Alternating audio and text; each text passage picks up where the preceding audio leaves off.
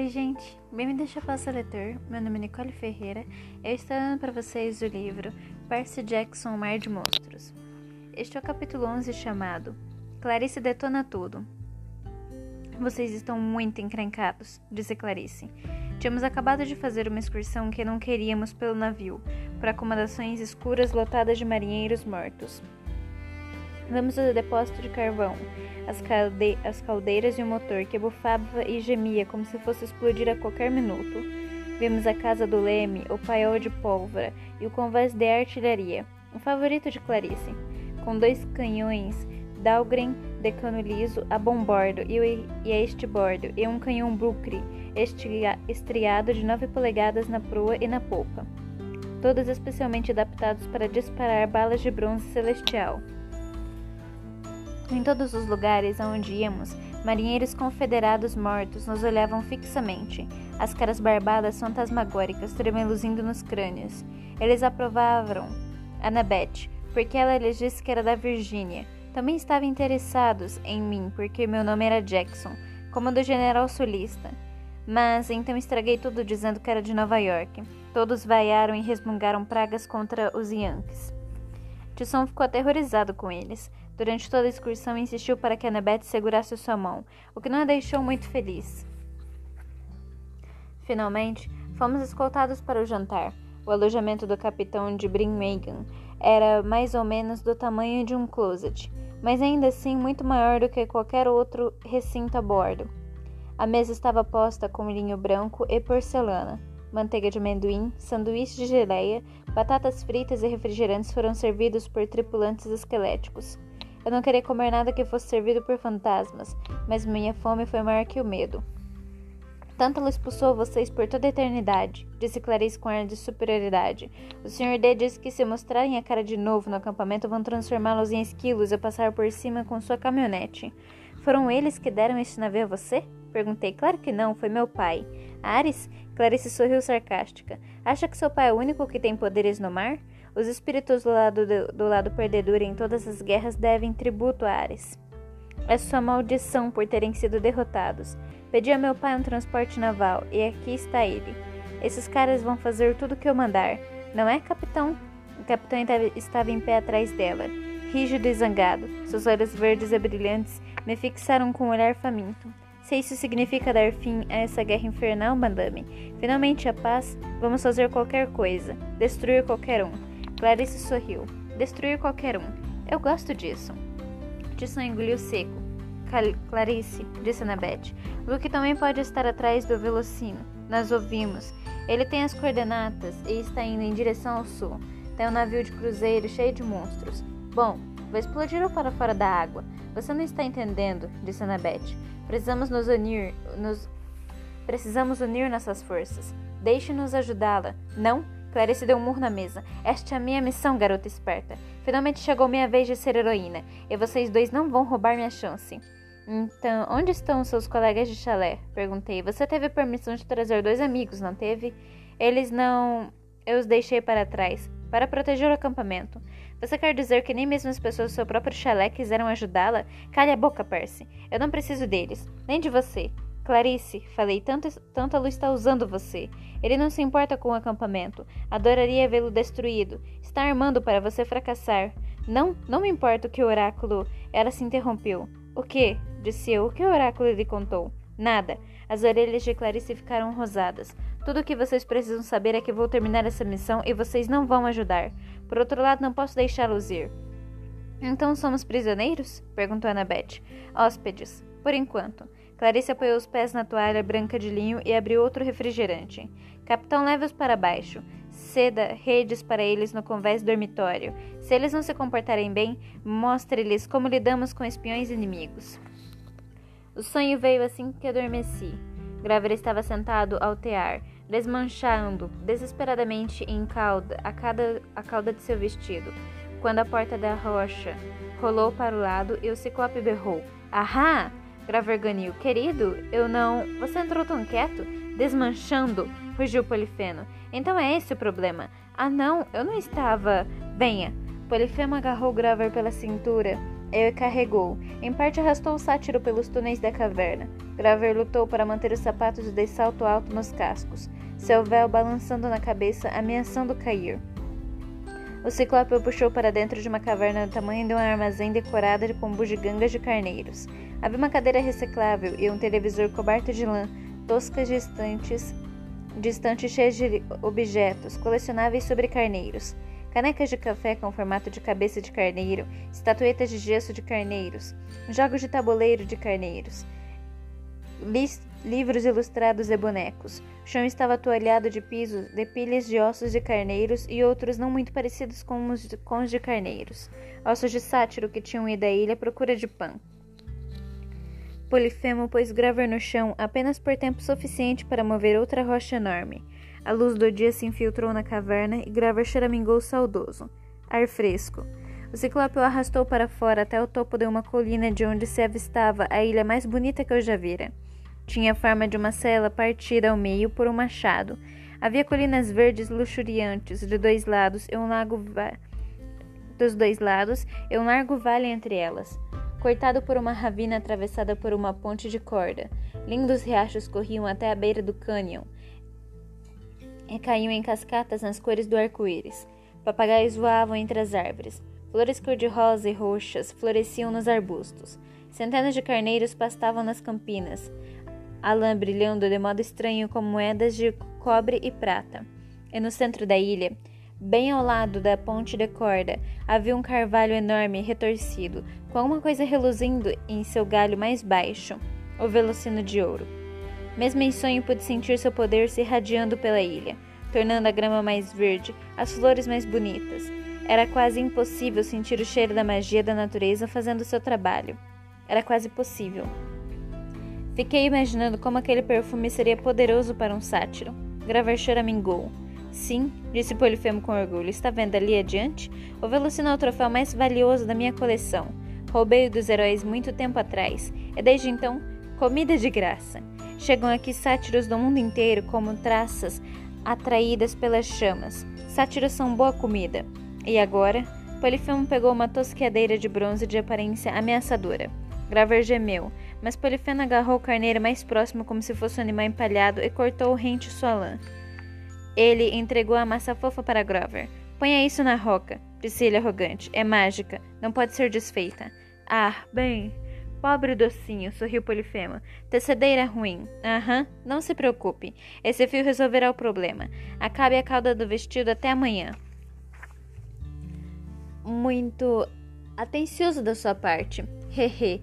mas, mas querido, Grover engoliu em seco. E se alguém quisesse salvar, digo, atacar esta ilha? Grover olhou diretamente para mim. Eu sabia que estava querendo minha ajuda. O que os impediria de marchar direto para cá, para sua caverna? Esposinha assustada? Que gracinha! Não se preocupe, Polifemo tem um sistema de segurança de última geração. Eles terão de passar pelos meus bichinhos de estimação. Bichinhos de estimação? Graver correu os olhos pela ilha, mas não havia nada para ver, exceto carneiros pastando em paz nas campinas. E depois, rosnou Polifemo, terão de passar por mim. Deu um urro na rocha mais próxima. Deu um murro na rocha mais próxima que rachou e se partiu ao meio. Agora venha, bradou ele, de volta à caverna. Graver pareceu a ponto de chorar, tão perto da liberdade, mas tão irremediavelmente longe. Lágrimas brotaram de seus olhos enquanto a porta da rocha se fechava rolando, aprisionando de novo na fedorenta caverna iluminada por, de, por tochas de ciclope. Acordei com sirenes, sirenes soando pelo navio. A voz áspera do capitão. Todos para a conversa superior. Encontrem Lady Clarice. Onde está aquela garota? Então, sua cara fantasmagórica apareceu acima de mim. Levante-se, Yankee. Seus amigos já estão lá em cima. Estamos nos aproximando da entrada. A entrada de quê? Ele me deu um sorriso esquelético. Do mar de monstros, é claro. Enfiei meus poucos pertences que haviam sobrevivido à hidra em um saco de marinheiro de lona e o pendurei no ombro. Tinha leve suspeita de que, de um jeito ou de outro, não passaria outra noite a bordo de Birmingham. Eu estava subindo quando alguma coisa me fez congelar. Uma presença próxima, algo familiar e desagradável. Sem nenhuma razão especial tive vontade de arrumar uma briga. Queria esmurrar um confederado morto. A última vez que tinha sentido esse tipo de raiva em vez de subir, eu me arrastei até a beira da grade de ventilação e espiei lá embaixo, no, no convés das caldeiras. Clarice estava logo abaixo de mim, falando com uma imagem que tremeluzia no vapor das caldeiras. Um homem musculoso com roupas de motociclista de couro preto, corte de cabelo militar, óculos escuros de lentes vermelhas e uma faca presa do lado por uma correia. Meus punhos se fecharam. Ele era meu olimpiano menos favorito. Ares, o deus da guerra.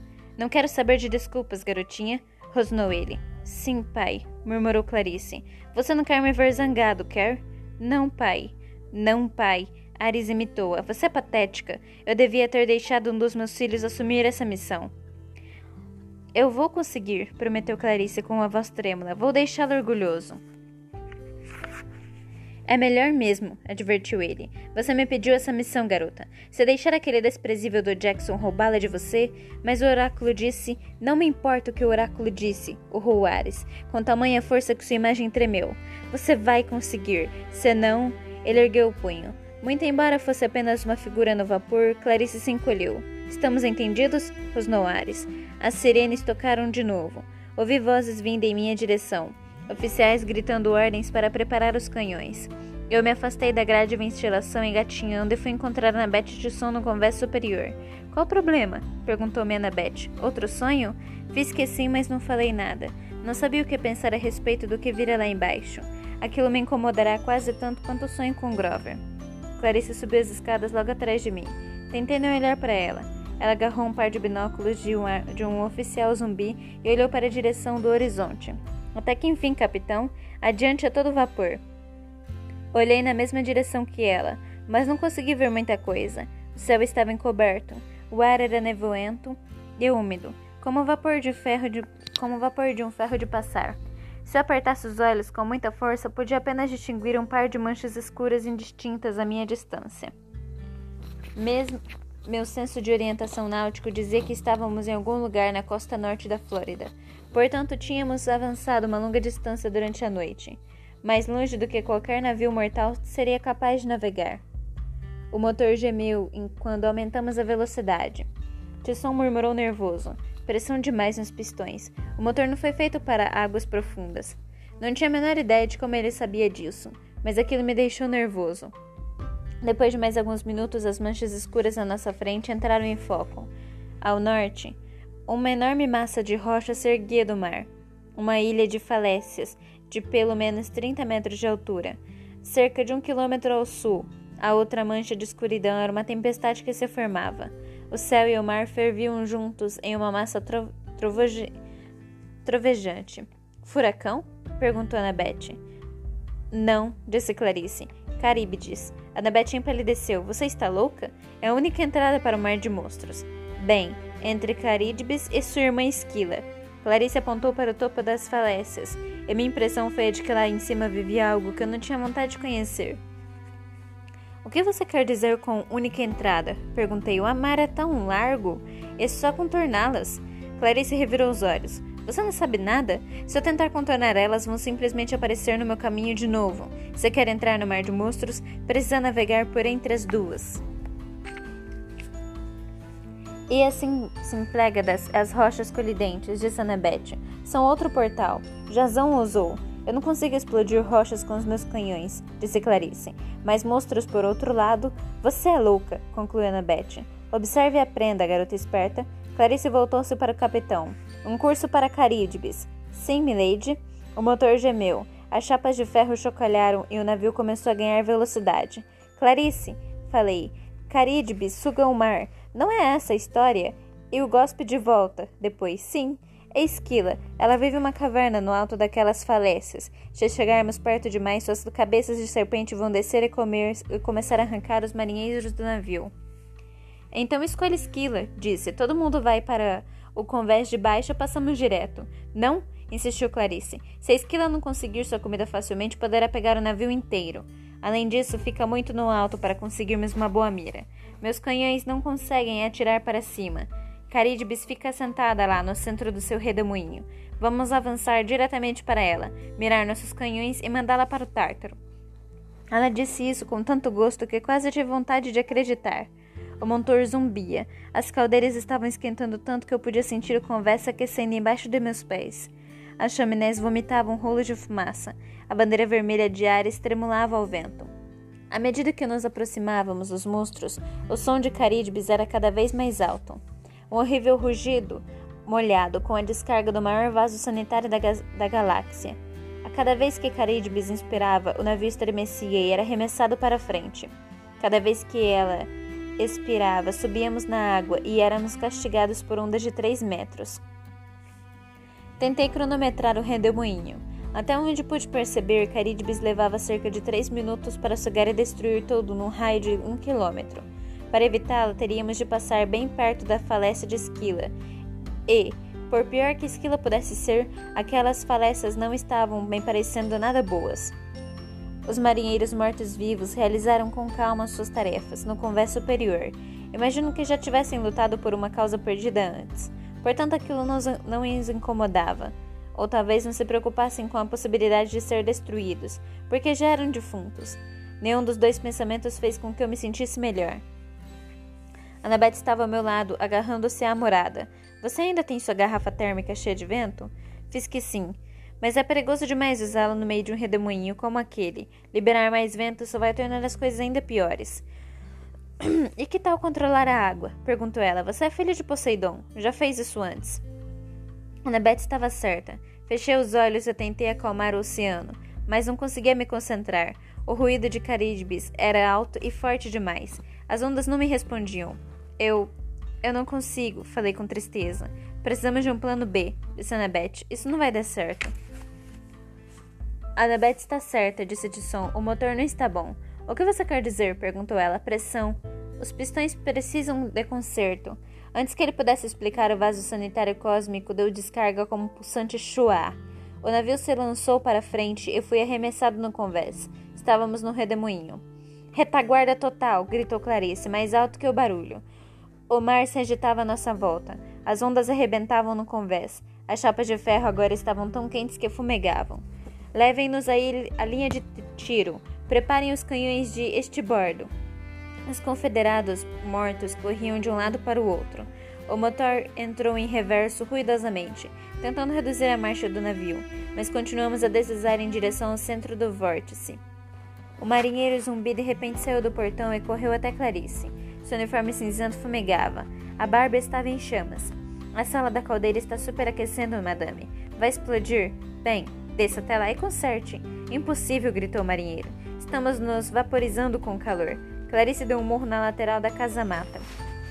Só preciso de mais alguns minutos, só bastante para chegar à linha de tiro. Estamos indo depressa demais, disse o capitão em tom de sinistro. Preparem-se para morrer. Não, Jason honrou. Eu posso consertar. Clarice olhou para ele incrédula. Você? Ele é um ciclope, disse Annabeth. É imune ao fogo. Entende de mecânica. Vá, berrou Clarice. De som não, agarrei o braço dele. É perigoso demais. Ele deu um uma palmadinha na minha mão. É o único jeito, irmão. Sua, pressão era. Sua expressão era determinada. Confiante até. Eu nunca o vira daquele jeito. Vou consertar, volto já. Enquanto olhava, seguindo o marinheiro incandescente pela escotilha, tive uma sensação terrível. Quis correr atrás dele, mas o navio de novo foi lançado para frente. E então vi Carídibes. Ela surgiu algumas centenas de metros adiante em meio a um turbilhão de névoa, fumaça e água. A primeira coisa que notei foi o Recife, um rochedo negro de coral com a figueira agarrada ao topo, algo extremamente tranquilo no meio da confusão. Por toda a volta, a água girava como, como num funil, com luz ao redor de um buraco negro. Então vi a coisa horrível ancorada no Recife, logo abaixo do nível da água, uma enorme boca com lábios viscosos de dentes cobertos de musgo, do tamanho de botes a remo. E pior, os dentes tinham um aparelho tirais, um aparelho, tiras de metal corroído e infecto por pedaços de peixe, madeira podre e lixo flutuante, presos entre eles. Caridibes era o pesadelo de um ortodentista, nada mais que uma enorme boca negra, com dentes estragados e mal alinhados. Os caninos e os incisivos eram exageradamente projetados sobre os dentes de baixo, e que havia séculos não fazia nada a não ser comer sem escovar os dentes depois das refeições. Enquanto eu olhava, todo o mar à sua volta foi, sugando para, foi sugado para o vazio. tubarões, cardumes de peixe e uma lula gigante. Eu percebi que em poucos segundos o Birmingham seria o próximo. Lady Clarice, bradou o capitão. Canhões de estibordo e de proa ao alcance. Fogo, ordenou Clarice. Três projéteis foram disparados para dentro da boca do monstro. Um arrancou um pedaço de um incisivo, outro desapareceu em sua garganta, e o terceiro atingiu o metal de aparelho e ricocheteou de volta, arrancando uma do mastro a bandeira de Ares. De novo, ordenou ela. Os artilheiros recarregaram os canhões, mas eu sabia que seria inútil. Teríamos de golpear o monstro cem vezes a mais para causar algum dano real. Eu não teria, e não tínhamos todo esse tempo. Estávamos sendo sugados depressa demais. Então, as vibrações no convés mudaram. O zumbido do motor ficou mais forte e mais firme. O navio estremeceu e começamos a nos afastar da boca. Tisson conseguiu, disse Annabeth. Espere, disse Clarice. Precisamos ficar perto. Vamos morrer, falei. Temos de nos afastar. Agarrei minha amurada enquanto o navio lutava para não ser sugado. A bandeira arrancada de Ares passou voando por nós e se alojou no aparelho de, Cari de Caríbides. Não estavam fazendo muito progresso, mas ao menos mantínhamos a posição. De algum modo, Tisson nos dera força suficiente apenas para impedir que o navio fosse tragado. De repente, a sua boca se fechou. O mar ficou absolutamente calmo. A água encobriu Caríbes. Então, com a mesma rapidez com, se, com que se fechará, a boca se abriu numa explosão, cuspindo uma muralha de água, ejetando tudo que não era comestível, inclusive nossas bolas de canhão uma das quais atingiu o costado do Birmingham com um plim, como se, como se o som da sineta de um brinquedo de parques de diversões. Fomos lançados para trás em uma onda que devia medir uns 12 metros. Usei todo o meu poder para impedir que o navio embarcasse, mas ainda estávamos rodopiando fora do controle, movendo-nos a toda a direção das falécias no lado oposto do estreito. Outro marinheiro incandescente saiu de repente do portão, do porão e foi de encontro a Clarice, quase lançando ambos ao mar. O motor está a ponto de explodir. Onde está Tisson? perguntei. Ainda lá embaixo, disse o marinheiro, segurando as pontas. Não sei como, mas acho que não por muito mais tempo. O capitão disse: Temos de abandonar o navio. Não? berrou Clarice. Não temos escolha, milady. O casco já está rachando. Ela não pode. Não chegou a terminar a frase. Rápida como um raio, alguma coisa marrom e verde desceu do céu. Agarrou o capitão e o levou embora. Tudo que restou foram suas botas de couro. Esquila! gritou o marinheiro, enquanto outra coluna de carne reptiliana se lançava da falécia e o arrastava para cima. Aconteceu tão depressa que era como ver um raio laser, e não um monstro. Não pude nem distinguir a cara, a cara da coisa, só um relance de dentes e escamas. Destampei contra a corrente e tentei golpear o monstro quando ele levou mais um tripulante, mas fui lento demais. Todo mundo para baixo, berrei. Não podemos. Clarice sacou sua espada. O convés inferior está em chamas. Bote salva-vidas, disse Annabeth, depressa. Eles nunca passarão pelas falécias, disse Clarice. Vamos ser todos comidos. Temos de tentar. Parse, a garrafa térmica. Não posso abandonar Tisson. Temos de preparar os botes. Clarice aceitou a ordem de Annabeth. Ela e alguns de seus marinheiros mortos-vivos removeram a cobertura de um dos dois botes de emergência. Enquanto cabe as cabeças de esquila despencavam do céu como uma chuva de meteoros com dentes, catando um marinheiro confederado após o outro, Pega o outro barco. Joguei a garrafa para Annabeth. Vou buscar Tisson. Você não pode, disse ela. O calor vai matá-lo. Não dei ouvidos. Corri para a escotilha da sala de cadeiras, mas de repente meus pés não estavam mais tocando o convés. Eu estava voando para cima, o vento assobiando em meus, ouvi em meus ouvidos, a parede da falécia a apenas alguns centímetros do rosto. De algum modo, Esquila me pegará pelo saco de viagem. Eu me para sua cova. Sem pensar, dei um golpe para trás com a espada e consegui acertar a coisa em seu olho, amarelo e redondo. Ela grunhiu e me soltou. A queda já teria sido bastante ruim, considerada que eu estava a 30 metros de altura, mas enquanto eu caía, o Birmingham explodiu lá embaixo. Cabum! A casa de máquinas foi pelos ares, lançando pedaços de couraça de ferro em todas as direções com asas flamejantes. Som! gritei.